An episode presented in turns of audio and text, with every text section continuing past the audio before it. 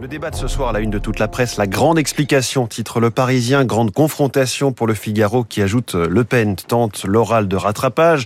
Un peu comme la une de l'opinion, Marine Le Pen face au débat de sa vie. Elle avait vu sa mort politique en face en 2017. Elle a mis 5 ans pour s'en relever.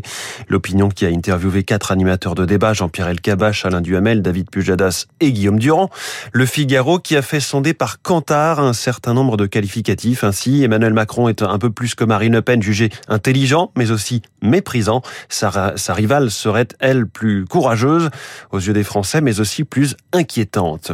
L'autre grand titre dans la presse économique, c'est l'alerte du FMI sur la croissance et l'inflation. Voilà le titre des échos, qui s'inquiète d'un cocktail explosif. La guerre et l'inflation enfoncent l'économie mondiale, titre l'opinion.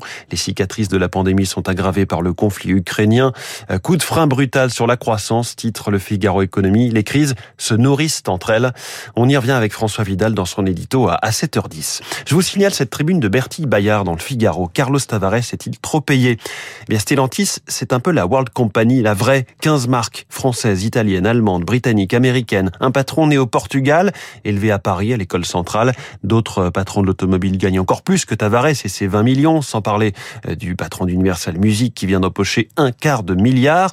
La journaliste euh, termine sur la délicate mission pour l'État en 2023, trouver un patron à EDF, entreprise publique où le salaire annuel est plafonné à 450 000 euros. Les patrons moines soldats existent, mais ce n'est pas la majorité de l'espèce, conclut Bertie Bayard. Et puis les particuliers de retour sur les marchés, c'est-à-dire dans les échos, dans le sillage de l'introduction en bourse de la Française des Jeux et du confinement de mars 2020, les Français reprennent goût aux actions. Près de 800 000 ont acheté ou vendu une action au premier trimestre contre 550